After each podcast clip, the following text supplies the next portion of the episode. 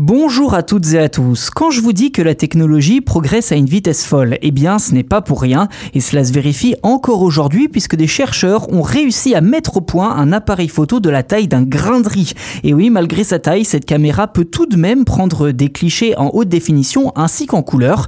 Alors comment c'est possible et comment cet appareil fonctionne? Eh bien c'est ce que je vous propose de voir dans cet épisode.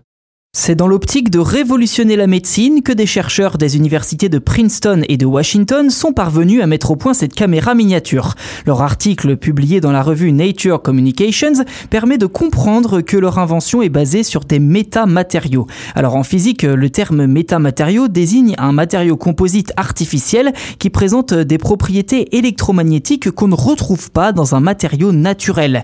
L'une des applications les plus connues de ces métamatériaux n'est autre que les lentilles optique à haute résolution et c'est exactement ce dont on parle aujourd'hui. Alors dans le détail, les chercheurs ont créé ce qu'ils appellent une métasurface capable de capter la lumière grâce à plus d'un million et demi de nano-antennes optiques, chacune ayant une géométrie unique pour former correctement le capteur. Alors je n'en dirai pas davantage hein, au risque de paraître trop technique sans compter que je ne suis pas non plus expert dans le domaine, mais ce que je peux tout de même vous affirmer c'est qu'au final, cette caméra fonctionne parfaitement et ce même si elle est 550 000 fois plus petite qu'un appareil photo ordinaire, soit 0,5 mm.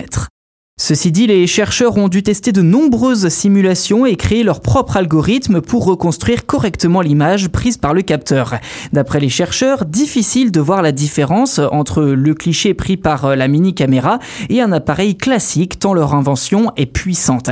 À noter que ce n'est pas la première caméra conçue autour de nanomatériaux, mais en revanche, force est de constater que les résultats de cette dernière sont nettement au-dessus des précédents modèles qui eux offraient des images de piètre qualité.